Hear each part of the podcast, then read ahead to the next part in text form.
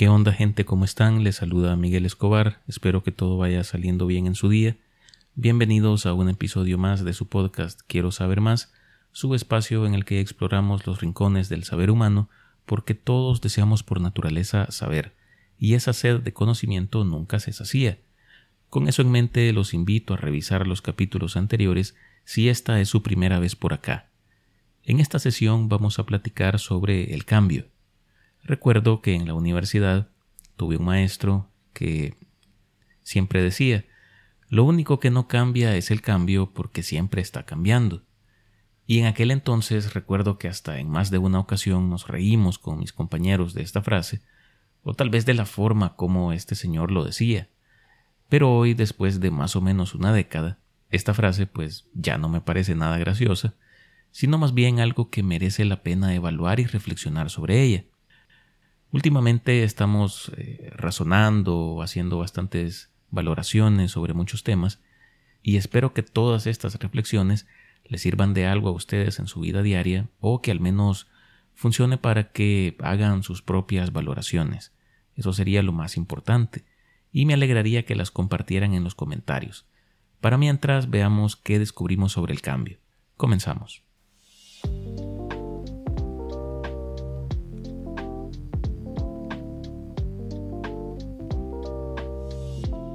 El cambio, entendido como la transformación o evolución de estados, es un fenómeno intrínseco a la vida humana y al mundo que habitamos. Su importancia radica en su capacidad para influir en nuestras percepciones, acciones y comprensiones del mundo. Desde la filosofía diversas perspectivas han intentado abordar y explicar el fenómeno del cambio. Este incluye traslados espaciales, metamorfosis interiores de las formas de movimiento, todos los aspectos de desarrollo, así como el surgimiento de los nuevos fenómenos en el mundo. El cambio abarca tanto el aumento cuantitativo o la disminución de las características, como sus transformaciones cualitativas. Históricamente cambian no solo eh, cualquiera de las propiedades concretas de los cuerpos, sino también las leyes mismas del movimiento y de la materia. A la figura del cambio siempre se opone la quietud y la estabilidad de los cuerpos, pero estas categorías son relativas, pues constituyen un caso particular y el resultado del movimiento general de la materia. El filósofo antiguo Heráclito concluyó de su observación del mundo y de los fenómenos que en él se dan, que todo el universo está en un estado constante de flujo y cambio, agregando que éste es fundamental para el orden de las cosas y constituye la esencia misma de la realidad.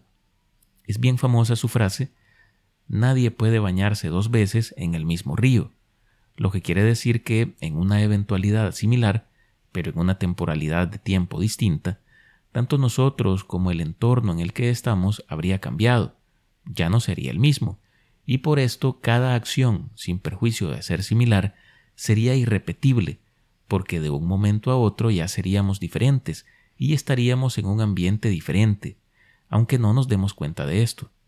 La explicación de este fenómeno es que todo está en movimiento, todo está en constante flujo y nada dura para siempre. Por eso no podemos descender dos veces al mismo río. Este punto de vista de Heráclito sobre el cambio abre las puertas a una reflexión que creo que le da valor a esta noción, y es la idea del cambio como catalizador de un proceso contemplativo que es esencial para la comprensión profunda de la realidad. La búsqueda de la verdad y la valoración de lo que tenemos en la vida o de lo que podemos llegar a alcanzar. Si no estuviéramos nunca enfermos, no entenderíamos lo que vale nuestra salud. Si no tuviéramos nunca hambre, no sabríamos apreciar lo que es tener que comer.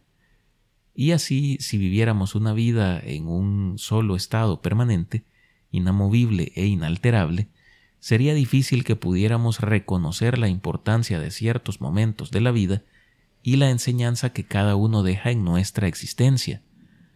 Hay un escenario que me atrevería a decir que a todos nos ha pasado, y es aquel en el que durante algún tiempo anhelamos unas vacaciones que nos alejen del estrés del trabajo y poder así relajarnos.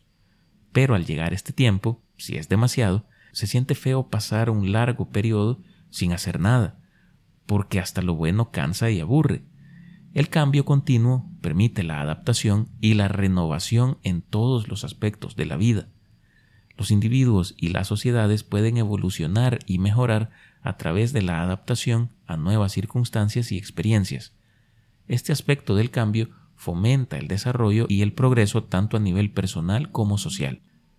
Contra estas perspectivas o nociones sobre el cambio pudiéramos alegar que el hecho de que todo está en constante movimiento puede generar una inestabilidad y ansiedad en las personas.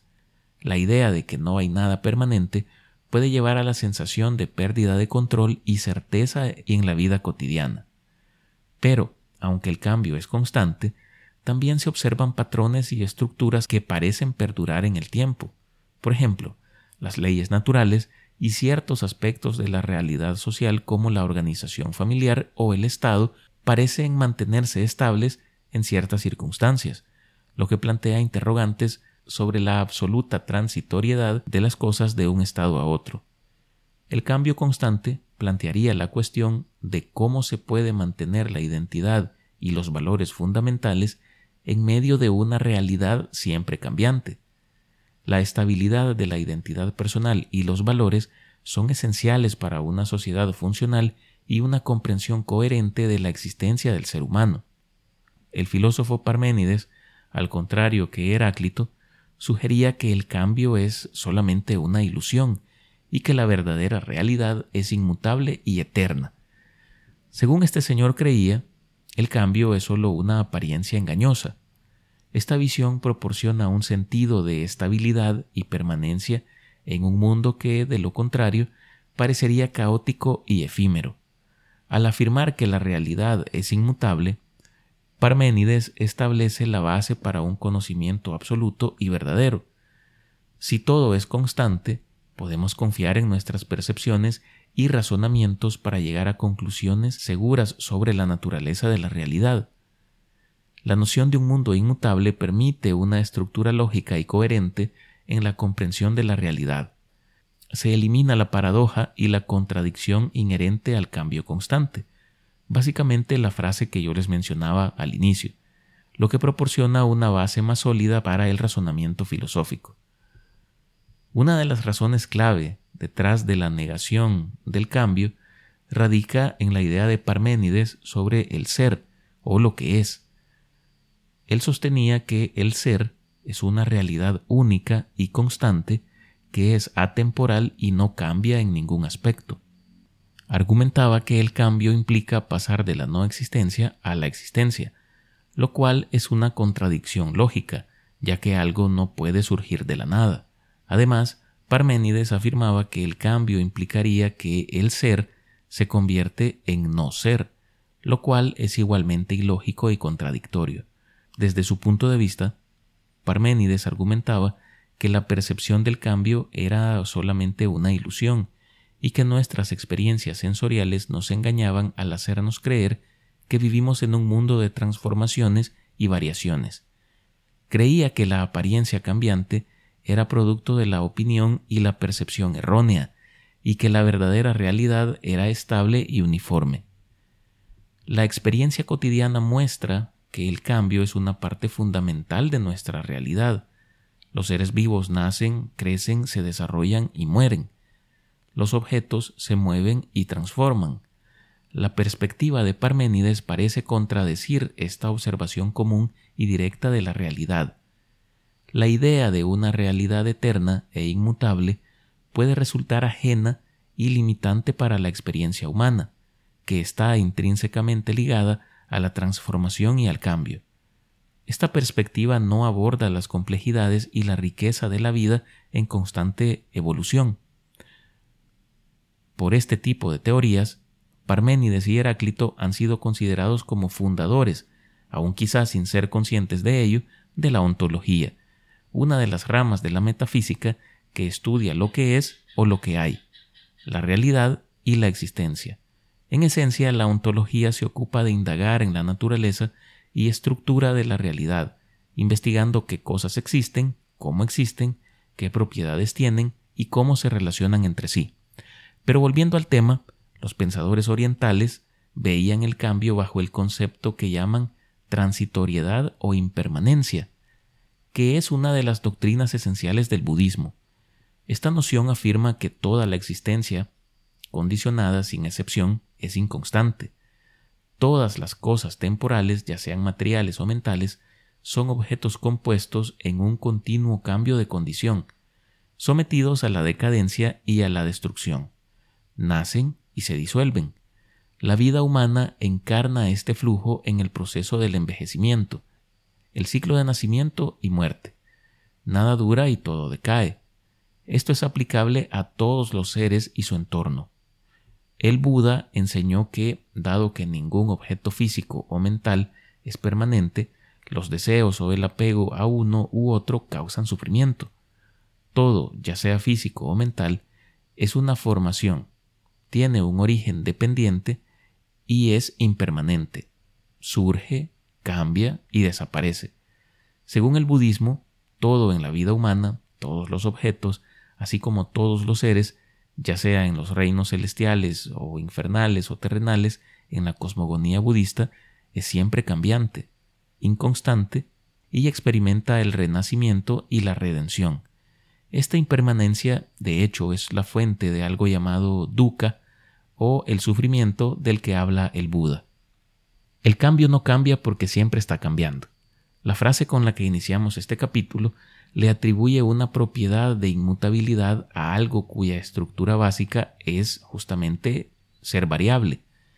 Pero, al igual que con el bien, del que ya les hablé en episodios anteriores, el cambio no puede tener una sustancia ontológica que se mantenga a través del tiempo y el espacio, porque no se trata de algo que exista por sí mismo, sino que está vinculado a otros objetos, personas o circunstancias.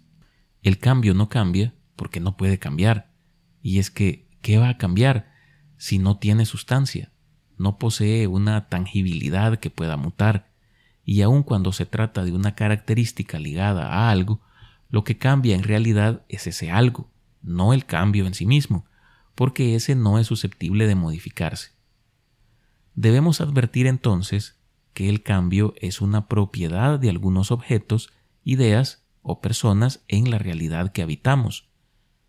Pero este cambio puede venir en dos vías distintas, según yo lo veo una que es intrínseca y la otra extrínseca. Retomemos la frase de Heráclito, nadie puede bañarse dos veces en el mismo río. En esta frase hay dos sujetos, nadie, que hace alusión clara a una persona, y el río. Ambos se encuentran en una ocasión en la que el sujeto entra al río y sale de éste. Veamos que los dos están expuestos a una variable de cambio, como lo es el paso del tiempo pues en otra oportunidad el sujeto desciende al río y decimos que ni el sujeto es el mismo, ni el río tampoco, y quizás ninguno de los dos cambios sean perceptibles, pero ahí están. El sujeto probablemente tenga ideas nuevas y mejores, más desarrolladas, es más sabio, o quizás sea lo contrario, abandonó sus ideas y es más ignorante. Hubo en él una transición de un estado a otro que afectó su esencia, mientras que el río tiene un flujo diferente de agua, más o menos caudaloso. La temperatura del agua pudo haber variado, y de hecho esa agua ya no es la misma que la vez anterior por el flujo constante que hay en el río. Es evidente que no es el mismo, pero sin embargo sigue siendo un río. Vemos en el sujeto una dinámica de cambio en la que es su interior lo que se modificó, mientras que en el río el cambio es extrínseco, porque éste afecta características exteriores y no su esencia. ¿Y qué es lo que propició ambos tipos de cambios en el ejemplo anterior?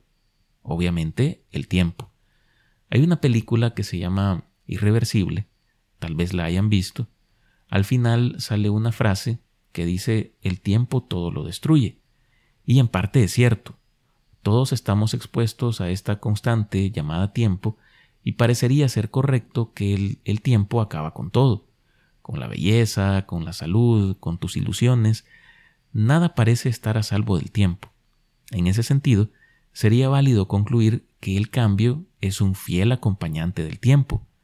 Siempre lo persigue de cerca pero nunca lo alcanza, como un cometa y su estela. donde no ha pasado el tiempo, no puede haber cambio. Pero no es cierto que el tiempo trae solo destrucción. Hay dos nociones primordiales para la vida que vienen dadas por el paso del tiempo y por el cambio. La primera es la experiencia, ese aprendizaje que se va construyendo todos los días y que es mejor tenerlo que no tenerlo, pero que no se puede alcanzar si no vivimos esas circunstancias de la vida en las que podemos aprender a resolver un problema, a actuar o a no actuar, a pensar en una solución o simplemente esperar y tener paciencia para hacer algo. Pero definitivamente no todos nos damos cuenta del valor de la experiencia, o tal vez la vida misma no nos hace darnos cuenta de ello, o si lo hacemos es de manera extemporánea cuando los sucesos negativos de ésta ya nos han golpeado bastante y aún así no aprendemos. Por eso hay un dicho que dice solo una cosa es más dolorosa que aprender de la experiencia, y es no aprender la experiencia. La segunda es la adaptación. Me atrevería a decir que esta es la característica más importante de la especie humana. Nuestro cerebro está diseñado para incorporar nuevos conocimientos a nuestra memoria a través de nuestros sentidos y además poder transmitirlos a otras personas. Pero si las cosas no fueran susceptibles de cambio, estaríamos estancados en una realidad en la que todo sería siempre igual, lineal, sin ninguna variabilidad, no habrían cosas nuevas que descubrir y así el conocimiento estaría estancado. El cambio nos permite ejercitar esta característica de nuestro cerebro al tener que encontrar maneras de facilitarnos la vida en un entorno determinado, de romper esa incertidumbre que viene siempre de la mano del cambio porque algo era y ahora ya no es. Y lo que ahora es nos parece desconocido y difícil de conocer. Lo que nos provoca miedo al cambio, pues lo vemos como algo negativo, que altera nuestra normalidad sin darnos cuenta que muchas veces esa normalidad a la que tanto nos apegamos no es más que un pesado lastre para nuestro crecimiento personal. Pero entonces, lo que no nos gusta del cambio probablemente sea la incertidumbre y no el cambio en sí. Al menos esa es mi idea. Y para vos, ¿por qué te gusta o por qué no te gusta el cambio?